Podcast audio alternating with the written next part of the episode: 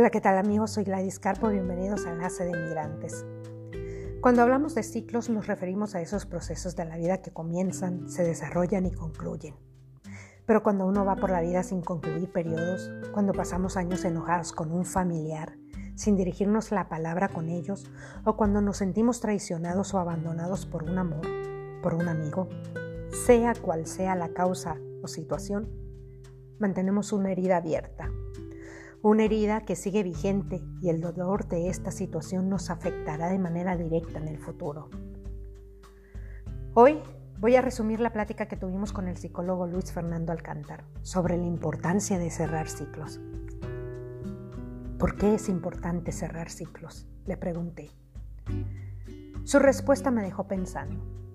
Gladys, al cerrar ciclos en nuestra vida nos permite seguir abiertos a nuevas experiencias, la vida es dinámica, nos dijo, y siempre nos ofrece nuevas experiencias cada día.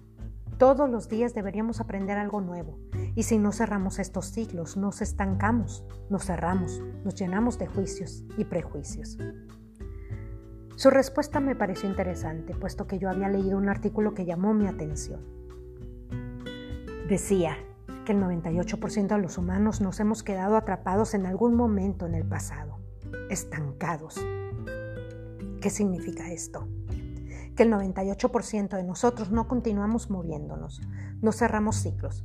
Preferimos ser víctimas de nuestras propias circunstancias, de nuestras propias decisiones, de nuestros propios errores.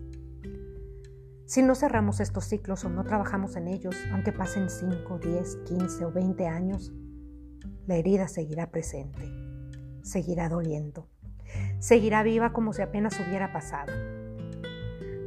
Y la frustración, el rencor, la desilusión y el dolor persistirán. Y eventualmente ganará la partida si continúas aferrado a no soltar y dejarla ir. Ese evento determinará nuestra personalidad y dictará nuestro futuro. Y es que pongámonos a pensar, ¿Quiénes no han ido por la vida viviendo en el pasado emergido en esta situación de víctima? Fernando, quien lleva más de una década ejerciendo como psicólogo, nos dice que la mejor forma de soltar, de perdonar y perdonarte es siendo empáticos con la otra persona, poniéndonos en sus zapatos, pero también trabajar en uno mismo, reconociendo nuestras fallas y debilidades, nuestros errores como personas, trabajando para que tengamos un crecimiento personal. Y así empieces a sacar todas esas cosas que no se dicen, cosas que uno calla por vergüenza, por orgullo, por miedo o por otras razones sin sentido. Hace poco hablaba con una gran amiga. Ella me contaba del romance que había vivido hace 15 años con un amor. Y aunque dicen que recordar es volver a vivir, para ella no eran recuerdos, para ella, había sido y era su presente durante estos largos años, sufriendo por un amor que no había sido olvidado, siempre con la esperanza de verlo cruzar la puerta, lidiando con su recuerdo aún intacto en su memoria, impidiéndole ser feliz con otros amores porque vivía aferrada del recuerdo de esa persona, de un amor fantasma, al fin de cuentas. Ambos siguieron su camino, formaron su vida, mas, sin embargo, mi amiga seguía decepcionándose de las parejas que a lo largo de su vida se le presentaban, porque siempre, inevitablemente, los comparaba con ese recuerdo, con ese fantasma que celosamente guardaba en sus memorias y que le impedía seguir adelante. Así como ella, en mi familia también hay estos eventos. En mi familia también se ha lidiado con estos fantasmas del pasado. También nos hemos estancado. En mi familia también hemos dejado de hablar. También hemos sido juzgados y también nos tocó juzgar, olvidando el amor y los lazos que nos unen. Pero poco a poco nos hemos dado cuenta que uno sufre más. Nos dimos cuenta que se nos va el tiempo tratando de entender lo que pasó sin llegar a una conclusión que nos dé una respuesta que nos haga sentir mejor. Se nos va el tiempo pensando que estamos mejor así, pero al final de cuentas, ¿vale la pena? ¿Vale la pena seguir consumiéndonos en ese dolor? Mi respuesta es no. Mas sin embargo así hay miles de personas viviendo del pasado como una realidad, maldiciendo a alguien, deseando nunca haberlos conocido, rogando para que no se vuelva a repetir la situación.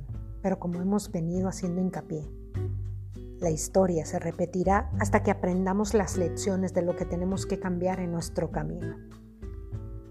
Así que aprendamos estas lecciones, hagamos un esfuerzo o al menos hay que morir en el intento.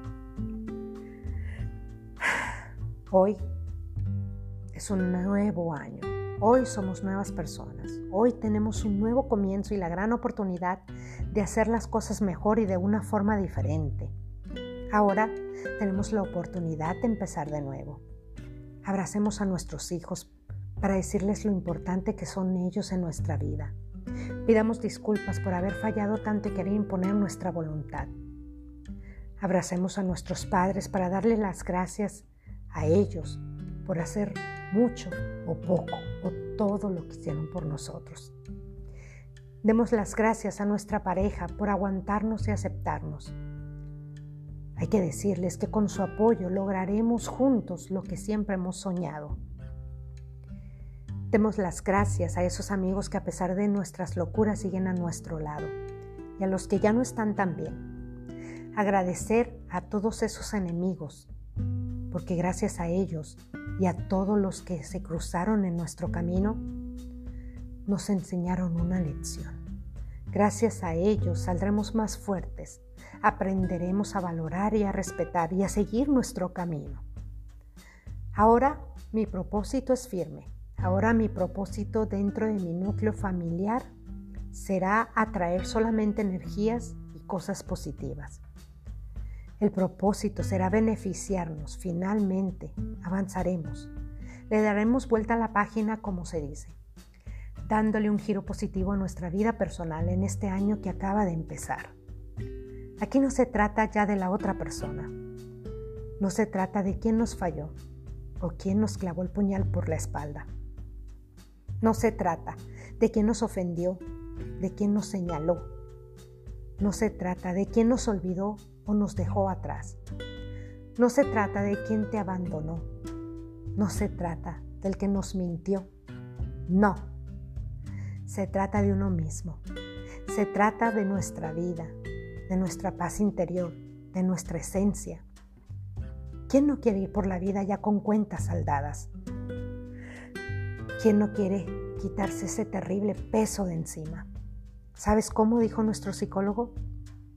Perdonando y aceptando, aprendiendo de esas experiencias y dejando ir. Dejando ir al pasado, agradeciéndole porque por algo pasó, para aprender de él y de sus lecciones.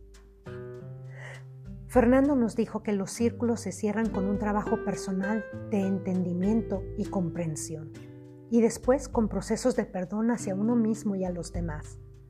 Ojalá que mi amiga logre perdonar a su fantasma para que finalmente se dé la oportunidad de enamorarse y ser feliz con alguien más. Ojalá que en mi familia todos los involucrados logren perdonar para encontrar esa paz. Este proceso no es fácil, requiere de autoconocimiento. Para mí, esa es la clave. Acudir a un profesional puede ser de gran utilidad para todos nosotros. Él puede ayudar para estar totalmente seguros que no estamos evadiendo el proceso. Con estos mecanismos de defensa que activamos naturalmente ante los eventos que suelen ser muy dolorosos y que muchas veces no podemos soportar. Nuestra mente los evade a través del olvido, la negación, cambiamos el evento, las personas, lugares, tiempos, etc., nos dice Fernando. ¿Cómo saber si no estamos evadiendo? Quise saber. A lo cual nos contestó. Una persona lo sabrá al analizar qué tan dispuesto está para hablar de esta vivencia pasada. Y si logra hablar de ello, cuáles son los sentimientos y emociones que presenta. ¿Estás llorando? ¿Estás narrando con un nudo en la garganta? ¿Estás a la defensiva? Entonces, aún no has superado el evento, trauma o situación. Para lograr resultados más rápidos tal vez requieras de la ayuda de estos profesionales. Una vez que tenemos una comprensión de estas experiencias y perdonamos lo pasado, podemos pasar a reconocer el aprendizaje que obtuvimos tanto negativo como positivo, nos dice Fernando. Y eventualmente podremos incluso crecer como personas en lo familiar, profesional, mental y espiritualmente. Según él, lo que más nos enseña lo que más nos hace ser exitosos son precisamente los fracasos, las fallas y los errores que experimentamos en nuestra vida. Lo crucial es sanar esos sentimientos, trabajar todo lo que se acumulan, llames frustración, enojo, decepción, desilusión, etc. En estos momentos esos sentimientos son los que nos mantienen atrapados Así es que en este año 2021, hágase ese propósito de dejar atrás todos los resentimientos y abrazar a su nuevo yo. Una persona libre de carga, una persona nueva que empieza de cero. Estos son nuestros más grandes deseos. Y obvio, todos tenemos que trabajar en nuestra persona para lograrlo. Una vez más me despido de ustedes les pido que nos ayuden a compartir para llegar a más personas y a crecer. Cualquier duda o comentario, envía un correo a gladys.latinosinmigrantes.com o envía un mensaje al 702-413-8514. Me despido de ti con esta frase. Algunos finales son felices, otros tan solo necesarios. Hasta luego.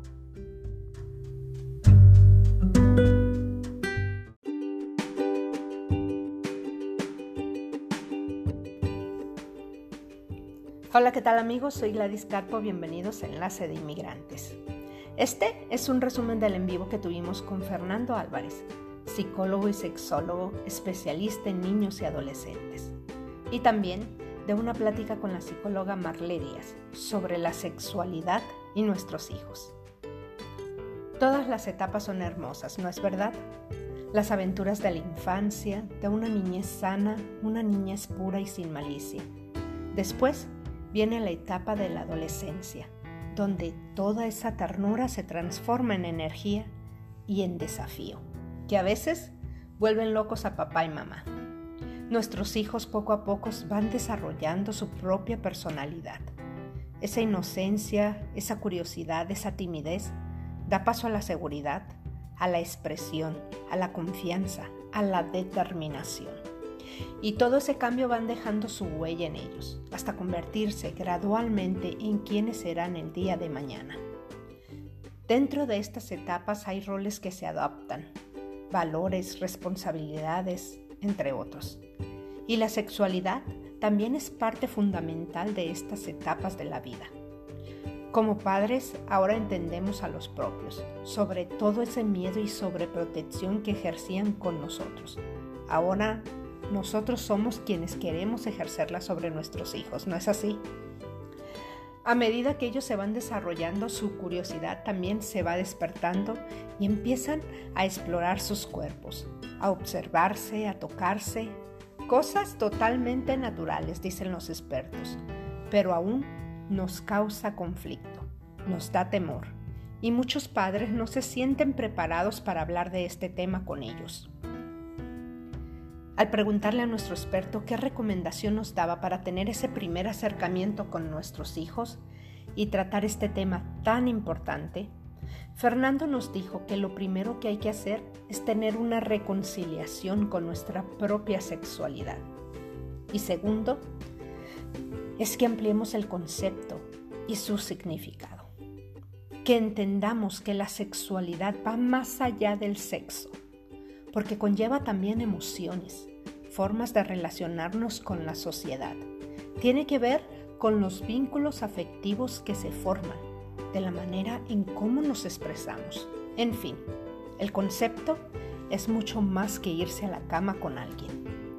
Marley, por su parte, nos dijo que todo esto se desarrolla desde que somos bebés y que lo expresamos fundamentalmente a través de la curiosidad, por medio de la observación, autodescubrimiento, fisconeo, preguntas, incluso a través del juego, y que son cosas muy naturales y que todos en, en su momento lo experimentamos.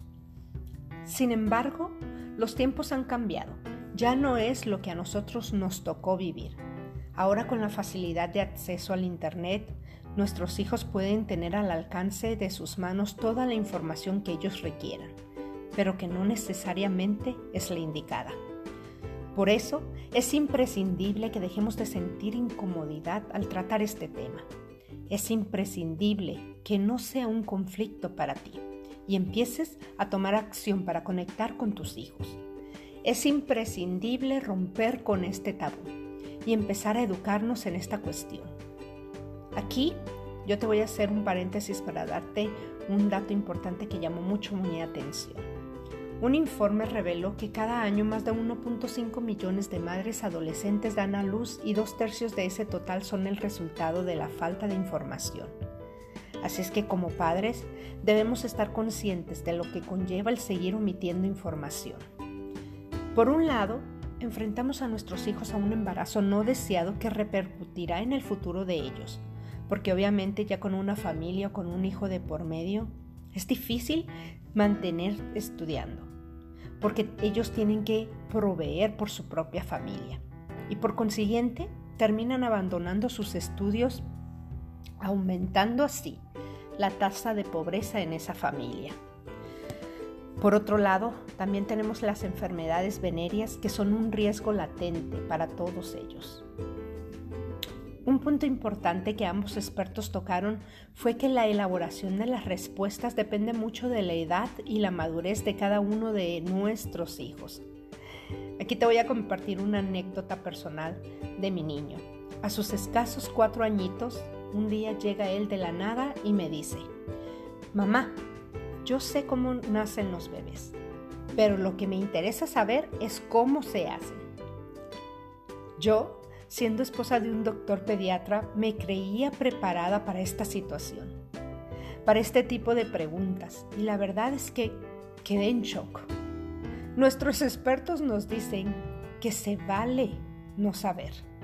Se vale decir que vas a tomarte unas horas para preparar tu respuesta leyendo, informándote sobre ese tema. A los más pequeños basta con darles respuestas concretas y sencillas, mencionaron. Mientras que a los de mayor edad, bueno, ahí sí tenemos que ser mucho más específicos. Viviendo en una época donde creo yo es más liberal, donde la presión de los amigos y de la sociedad juega un papel importantísimo en ellos, Ambos expertos comentaron que nosotros debemos de darle el poder a nuestros hijos y hacerles saber que son ellos mismos quienes deben tomar cualquier decisión sobre sus cuerpos, sin caer en los juegos o presiones de nadie.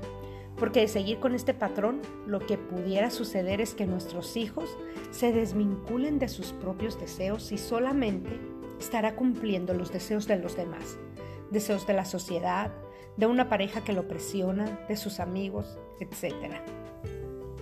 Y finalmente se perderán porque no escuchan lo que ellos mismos quieren y esto conllevaría que su sexualidad esté a merced de otros más que de ellos mismos, dijo Fernando.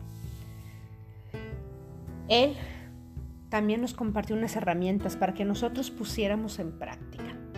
Una de ellas es aprovechar cada oportunidad que se nos presente para hablar de este tema o cualquier otro con nuestros hijos, haciendo preguntas impersonales.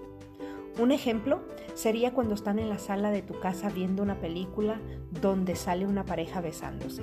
Ahí mismo apagas la televisión y puedes empezar a indagar qué piensan ellos de esa situación. ¿Qué cualidades creen ellos que deberían las personas tener para tener un bonito noviazgo o estar en una pareja? De eso nos dará la oportunidad, dice, de conocerlos mejor, de saber cómo piensan, cómo analizan las situaciones y esto ayudará a que ellos mismos lleguen a sus propias conclusiones. Otras de esas herramientas que nos compartió fue que él recomienda ayudar a nuestros hijos a contestar tres preguntas claves para reflexionar.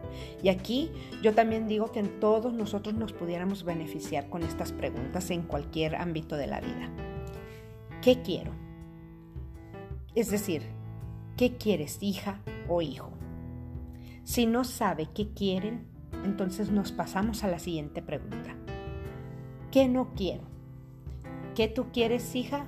¿Qué tú quieres, hijo? ¿No sabes? Entonces, ¿qué no quieres? Ya que tengan una lista de ambas preguntas, entonces, ahora sí, nos pasamos a la tercera y última. ¿Qué elijo? Es decir, ¿qué quiero y qué no quiero? Y al final, ¿qué elijo? Y si resulta que nuestros hijos tomaron la decisión equivocada, al menos fue una decisión de ellos y no que alguien más tomó. Y es ahí cuando nosotros entramos para apoyarlos y decirles que no pasa nada, que esa acción seguramente les dejó un aprendizaje invaluable y que siempre, absolutamente siempre, contará con nosotros. Marlé, por su parte, nos mencionó sobre la importancia de una educación continua e integral sobre nuestros hijos y sobre su sexualidad. No se trata solamente de preguntas y respuestas, nos dijo, para que un futuro nuestros hijos no cometan tantos errores y se priven de vivir una etapa bonita y de disfrutarla. La educación sexual es importante iniciarla desde pequeños. La educación, señores, empieza en casa. Y el principal problema y el obstáculo más grande y difícil de combatir es la falta de información. El hablar sobre sexualidad le brinda la oportunidad de compartir sus valores y creencias con sus hijos. Tal vez el tema o las preguntas le generen vergüenza, pero sus hijos necesitan saber que en todo momento pueden recurrir a una fuente confiable y honesta para resolver sus dudas. Y esas personas son ustedes, sus padres. Una vez más me despido de ustedes les pido que nos ayuden a compartir para llegar a más personas. Denle like a la página de Latinos Inmigrantes y la de YouTube para que sigamos creciendo. Y si tienen cualquier duda, pregunta o sugerencia, ya saben, envíenme un correo a gladys.latinosinmigrantes.com o llamen al teléfono 702-413-8514. Me despido de ti con esta frase. La sexualidad no es mala. Es responsabilidad de todos educarnos y verla como lo que es, algo tan natural como la vida misma. Hasta luego.